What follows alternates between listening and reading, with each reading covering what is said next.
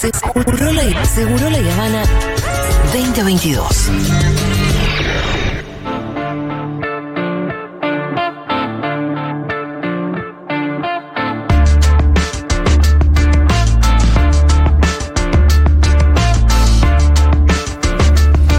Muy bien, es el momento de la columna del Pitu Salvatierra, hoy con un tema livianito como lo, como, como lo que le gusta al Pitu, ¿no? como solemos acostumbrar, ¿no? sí. Diríamos. Vamos a hablar, hablar hoy de violencia institucional. Sí, de violencia institucional como una de las problemáticas que más nos aquejan como sociedad en los últimos años.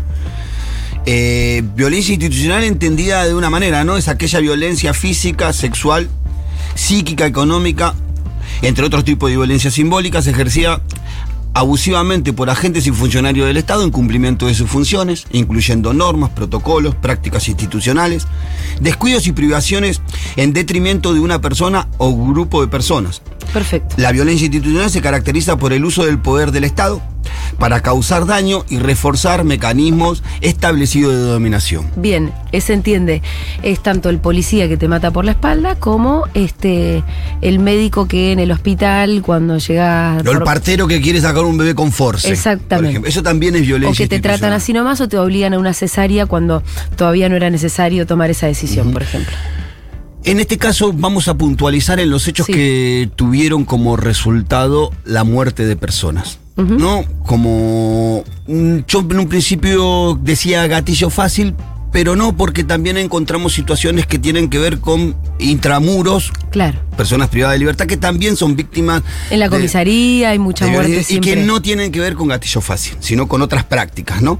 Pero bueno, como decía, esta es una problemática o, o venimos siendo afligidos por este tema desde hace mucho tiempo. Creo que su culmine eh, es en la última dictadura militar, ¿no? Creo que cuando la violencia institucional se hace sistemática, continua, generalizada, es lo que se Es terrorismo de Estado. Es terrorismo de Estado, ¿no? Y fue lo que vimos.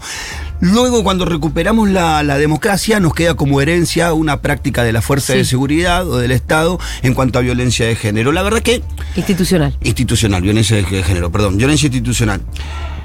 Siempre hablamos de que en los años 90 se empezó como a germinar una cultura delincuencial, ¿no? Ahí por mediados de los años 90, 95, 96 empieza a aparecer las muertes de personas civiles en hechos eh, dudosos con participación de fuerzas de seguridad como un problema porque se empiezan a elevar esos casos. Sí. Juntamente con la muerte de oficiales de policía en cumplimiento del deber. Ajá. Entonces encontramos que en el año 95 a- arranca la escalada hasta llegar a su culmine en el año 2001. En el año 2001 Fue el año más violento, digamos. más violento. Solamente en el AMBA, Sí. en el año 2001 murieron 317 personas, 317 civiles Sí. en, en situaciones extrañas con participación de la fuerza de seguridad no muy claras. Sí.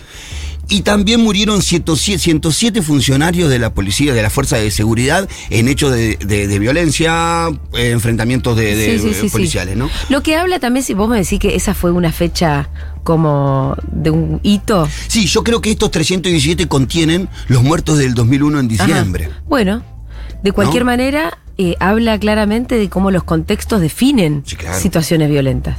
Para aquellos que dicen que en realidad el delito no tiene nada que ver con la desigualdad, por ejemplo. Claro. Bueno, claramente de la recuperación de la democracia, eh, los hechos de...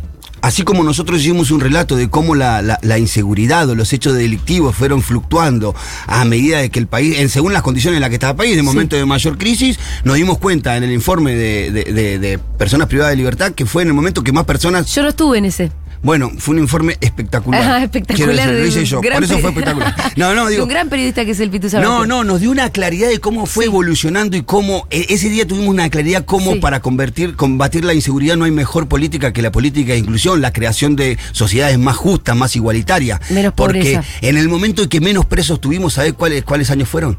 2005, 2006, 2007 y 2008 cayó rotundamente las personas que caían presas en, ese- en esos años. Y son los mejores años del kirchnerismo, en donde esa mejora del poder adquisitivo de los títulos populares se plasmó concretamente en esos años. Bueno, en esos años hubo un mejor estar, un mejor pasar, hubo menos delincuencia. Y también en esos años hubo menos muerte de personas en, en casos de gatillo fácil o de violencia institucional o, o situaciones eh, raras, ¿no? Sí, bueno, porque hay menos situaciones de violencia en general. Ujú. ¿No? Acá estamos hablando de una muy específica, que es la violencia institucional, pero claro, bajan todo lo- digamos, bajan las posibilidades que tiene un policía de matarte por la, eh, por la espalda porque choreaste. Baja la chance, también. No, claro, y nos- nosotros usamos como, como base de, para hacer este informe la Correpi Sí. y el CELS. Eh, la verdad que ellos lo que manifiestan es que es muy difícil tener datos muy concretos de los años 80, en donde recién arranca todo este tema. Sí. Eh, pero además de advertir que la disponibilidad de los, de los datos en los años 80 era, era compleja, eh, se destacan los picos en los años de crisis. Sí. En el año 89-91, del año 89 al 91 hay picos de muertes de situaciones raras. En el año 2000-2001, el año 2009-2010, el 2013 y alcanzando un pico en el último tiempo en el año 2018 y 19. En este año 2018 y 19 con 497 casos y 480 casos respectivamente muestran el récord absoluto de la muerte de mano del aparato represivo estatal, justamente coincidiendo con la doctrina Chocobar. ¿no? Y ahí es donde hoy hablábamos que cómo hasta esta problemática en estos tiempos, la- de la manera en la que la miran las personas es cómo está parada ideológicamente. Seguramente si hay alguien que abona al PRO, eh, va a pasar como estuvimos acostumbrados en el último gobierno, que rápidamente va a salir a la defensa del accionar policial sin poner en duda ninguna de estas cosas. ¿no? Totalmente. Y además que hay ahora una fuerza política eh, que está como asumiendo discursos mucho más claramente parados en la derecha que antes. Antes, este, no, no, no, vos no tenías un partido de la derecha así como ya tan ideológicamente constituido en el lugar en el que está ahora el PRO y sobre todo el sector de los más halcones del PRO, ¿no?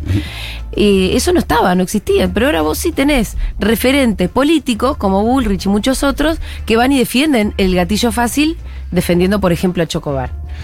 Y eso después tiene un efecto, ¿no? Porque cuando, quiero decir, tiene un efecto en la opinión pública, cuando vos tenés dirigentes políticos que plantean eso, y bueno, obviamente generás opinión, generás un sentido común hacia ese, hacia ese lado. Hacia ese lugar. Bueno, y, y- y pareciera que los que opinamos otra cosa estuviéramos corridos del sentido Sí, común. sí. ¿no? O- Hoy se usa la, la, la, la Sos garantista. Sí, la teoría Zaffaroni, denigrándola. Bueno, Milei hizo referencia a la teoría Zaffaroni, por qué no funciona, si en los momentos de. Yo creo que la teoría Zaffaroni funciona bien porque nosotros lo pudimos mostrar con números. En los momentos en que mejor está la sociedad, en la que mejor igualitaria, menos delito hay y menos personas caen eh, eh, detenidas, ¿no? Te agrego algo más sobre la teoría Zaffaroni. Zaf- Zaffaroni supuestamente es el, el garantista. Ahora, ser garantista, que se usa ya como despectivamente o despreciativamente, no es nada más y nada menos que querer que se garanticen, o en realidad que se cumpla con las garantías que están en la Constitución Nacional. Tanto del No es que sos un damnificado zurdo como, loco. como de- Por del que cometió el no delito. sos un zurdo loco, querés que se cumpla la Constitución.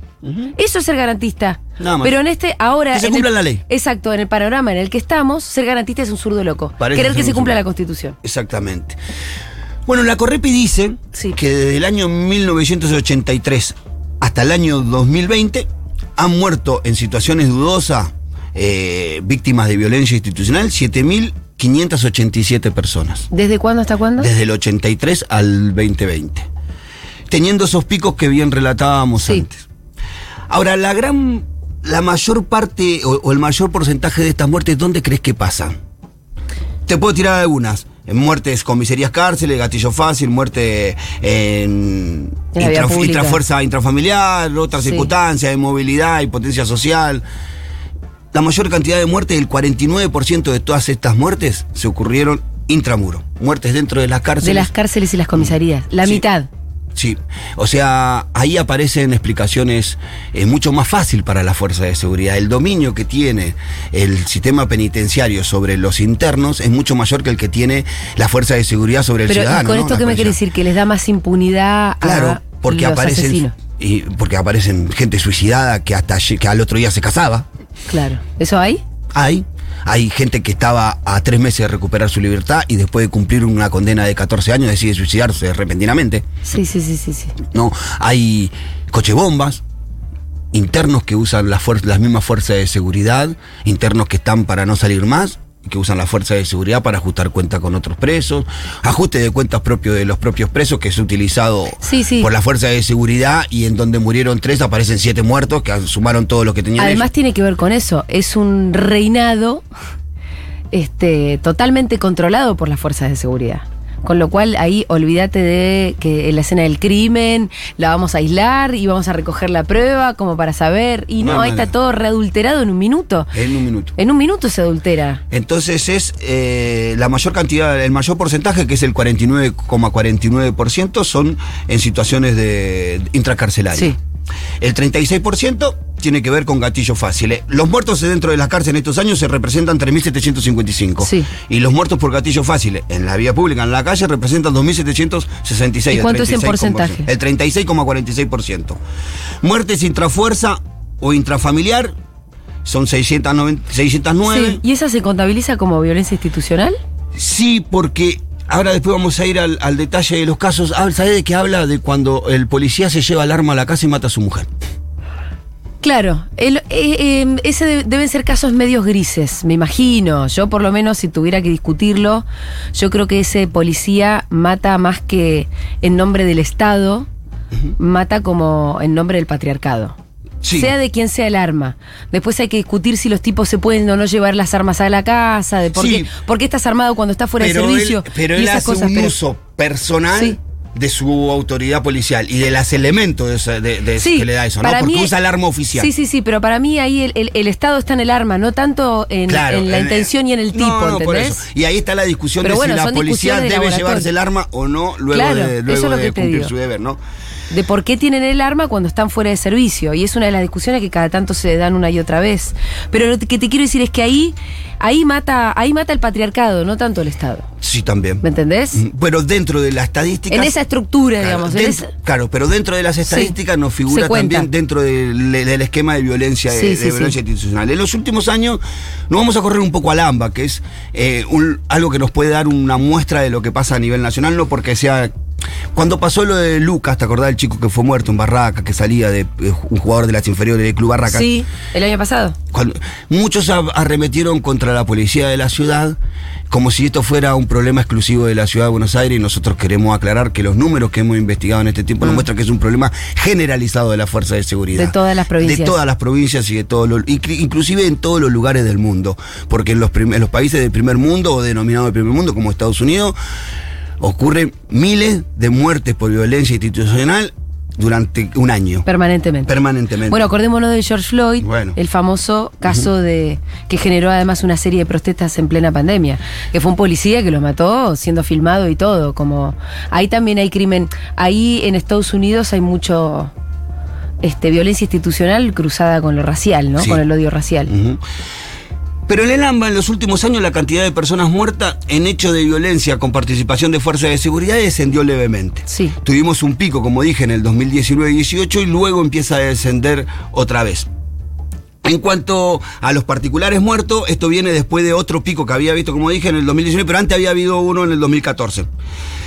Distinto es respecto a los funcionarios. Viste que hablábamos que al principio habían arrancado un poco igual, allá por mediado, por el año 2001, se, se- es- a- a- tenemos un pico de muerte de civiles en ocasiones Sí. raras, de, de- de violencia institucional. Y un poco menos de policía. Pero también se, se despegan las muertes de policías. Bueno, luego de ese pico, las muertes de policías se mantienen estables durante los 15 años. O sea, no eh, más o menos mueren la misma cantidad de policías durante los Y sí últimos se 15. despegan Y los muertos por violencia institucional. y sí, y sí se despegan claramente los muertos por, por, por violencia institucional. Eh, que, que- que te decía, suman en el año 2000, en el 2021 63 civiles y 14, eh, 14 eh, efectivos de la Fuerza Sí. de Seguridad.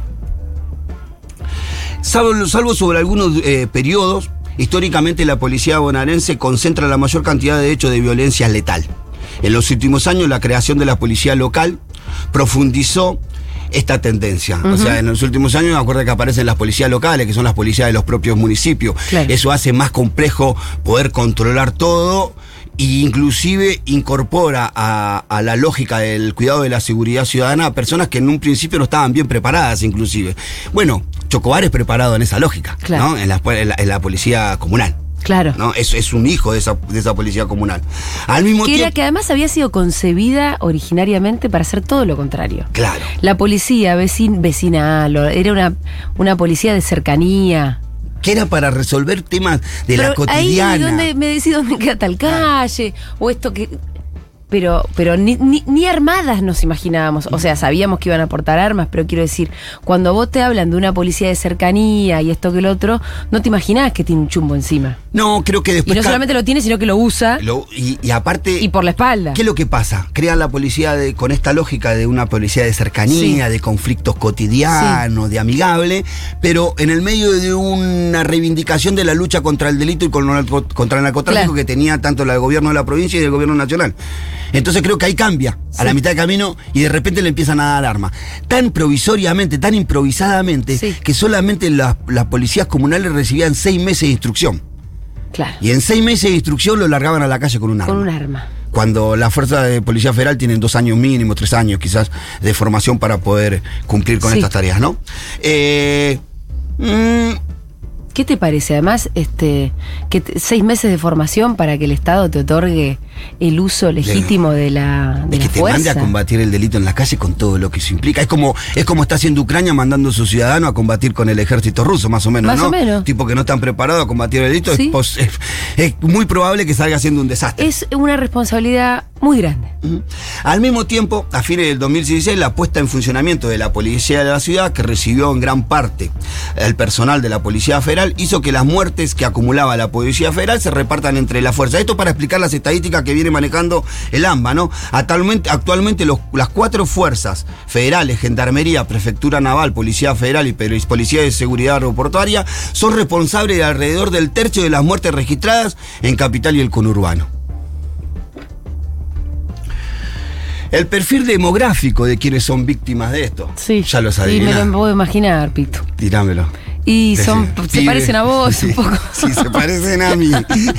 El- Son morocho con gorrita. eh, el perfil demográfico de quienes murieron por accionar de funcionales funcionarios policiales y de seguridad en el área metropolitana, o sea, en el AMBAM, muestra que los varones jóvenes Sí, hombres jóvenes, mm, son el grupo más afectado pobres. por la letalidad de Son hombres jóvenes pobres. Te voy a tirar un número. Del A ver. total, del total de particulares muertos, de quienes existen datos sectarios, 7 de cada 10 eran varones de entre 15 y 27 años. Qué jovencito.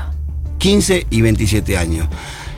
No está en contradicción en ninguno de los datos que venimos eh, compartiendo en las distintas columnas, en donde, arma, en donde decíamos quiénes están presos.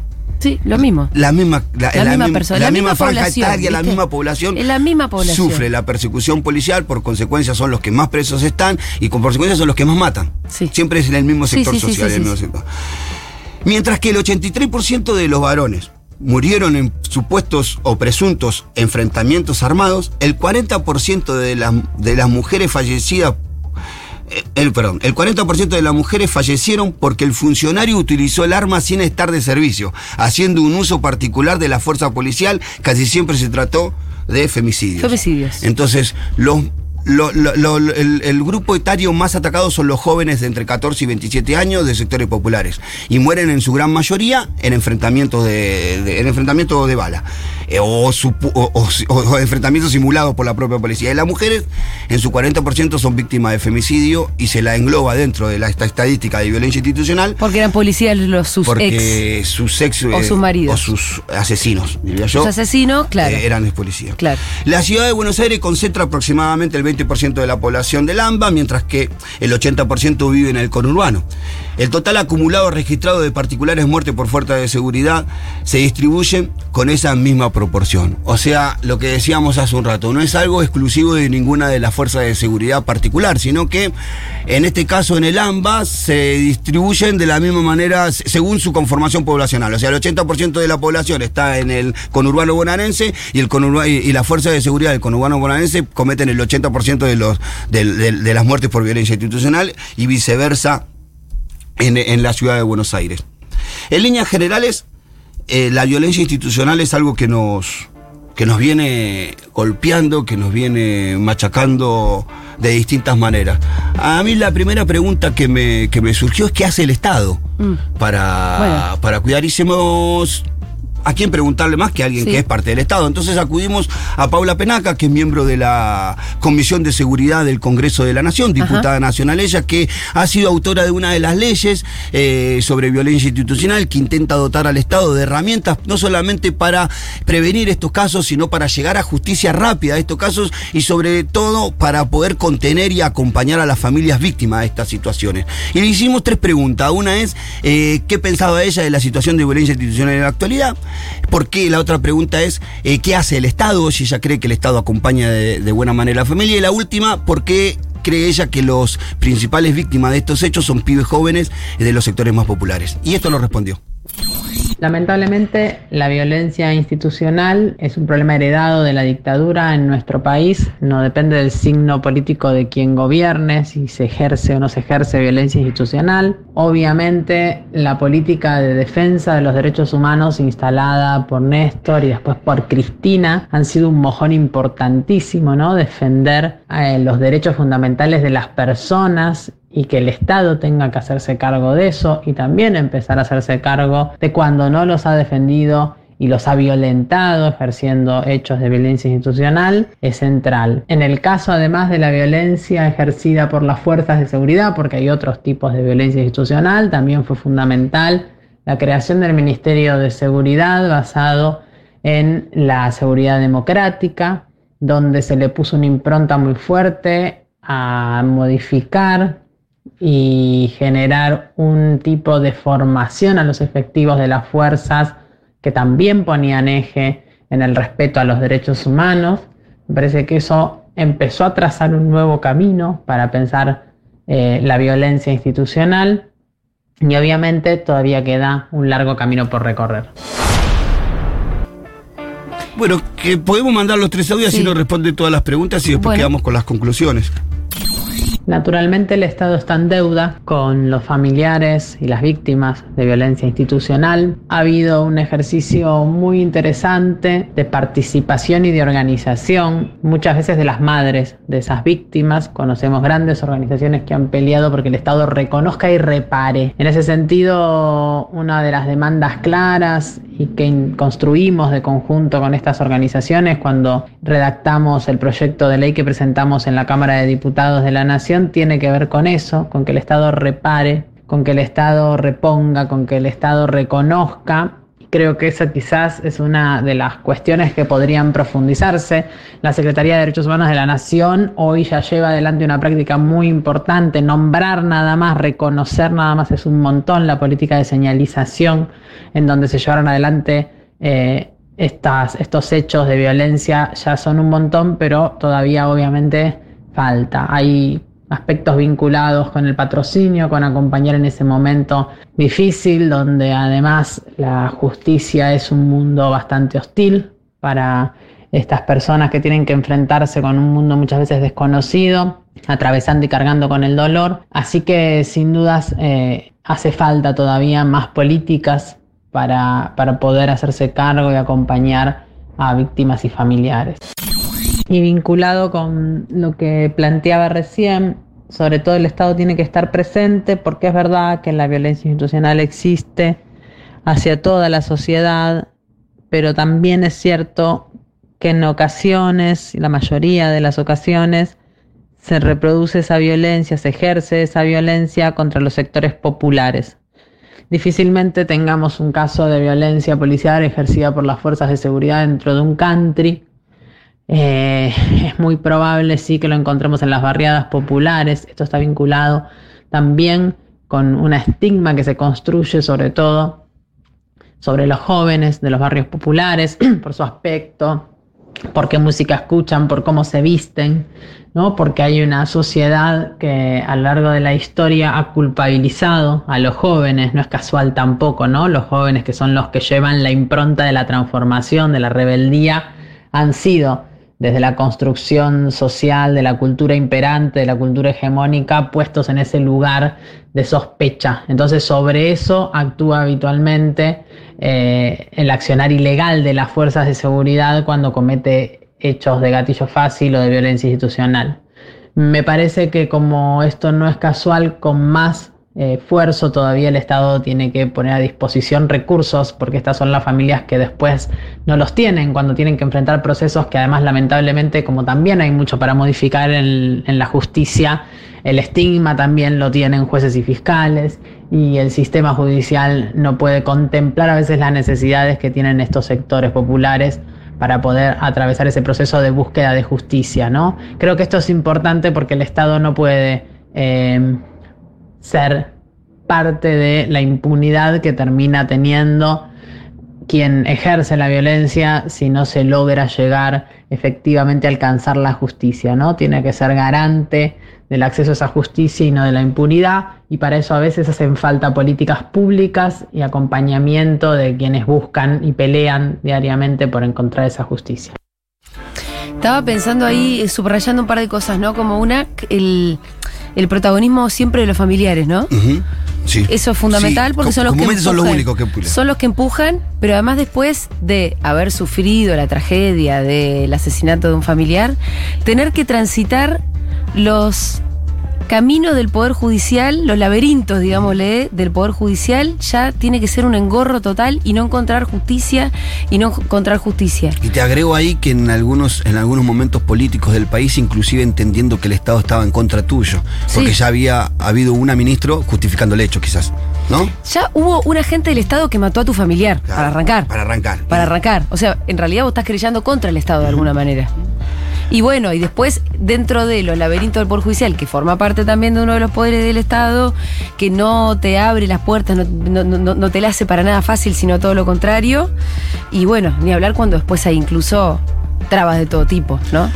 Si bien la violencia institucional no solamente se trata de Sí. cuando mueren las personas, nosotros sufrimos un montón de otras violencias institucionales cotidianas, de las cuales somos permisivos, de las cuales muchas veces vemos que ocurren y no decimos nada. Y creo que ahí está también un poco el huevo de la serpiente. Sí. Porque esto empieza con un muchas veces con un maltrato de un pibe porque tiene gorrita en el medio de una avenida transitada por cientos de personas y que cientos de personas pasan y no dicen nada al ver este maltrato de un pibe. Esto también pasa cuando se lo vemos todo el tiempo, lo vemos que ocurre y no hacemos nada. Entonces, como vamos dando permiso y esto va creciendo hasta llegar a llevarse la vida Sí. de una persona. No me gustaría haber pasado por esta columna sin haberle puesto nombre y apellido a alguno de los Dale. casos más resonantes que nos vieron. Quizás son momentos- recuerdos tristes, pero está bueno tenerlo en la cabeza. Como por ejemplo la masacre de San Miguel del Monte, no sé si recordás. Aníbal se había comprado un auto 147 que no tenía, no había terminado de hacer la transferencia. La policía de San Miguel del Monte lo detiene en un momento, le secuestra el auto, le pide una coima para devolverle el auto de unos 5 mil pesos. Él lo paga, retira el auto. Como costumbre, los chicos de San Miguel del Monte tenían eh, dar los fines de semana una vuelta a la laguna en el auto. Él va con otros amigos, con Danilo, con Camila, con González, con Gonzalo, digo, y Rocío. Aníbal manejaba, dan la vuelta al lago de San Miguel del Monte, se, un, un patrullero se le pone atrás, lo empieza a perseguir. Yo creo entender que el patrullero quería otra vez pararlo para ver si tenía papel en orden y sacarle Sí, algo de guita. Él creo que empieza a huir por esa situación, pero la persecución en un momento toma otro ribete y empiezan a dispararle.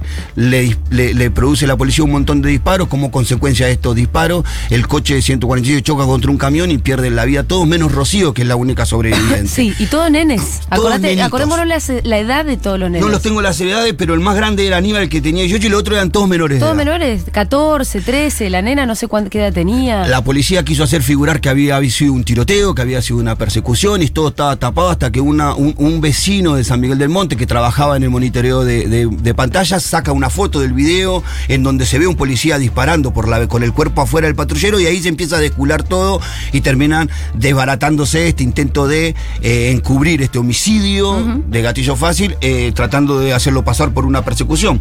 También podemos tener, eh, bueno, Lucas González, Sí. ¿no? Lucas González, 17 años, salía de jugar a la pelota del Club Barraca con un grupo de amigos y sabemos todo lo que pasó. La policía lo cruzó en un auto sin identificar, sin, sin, sin ningún vestimenta de policía.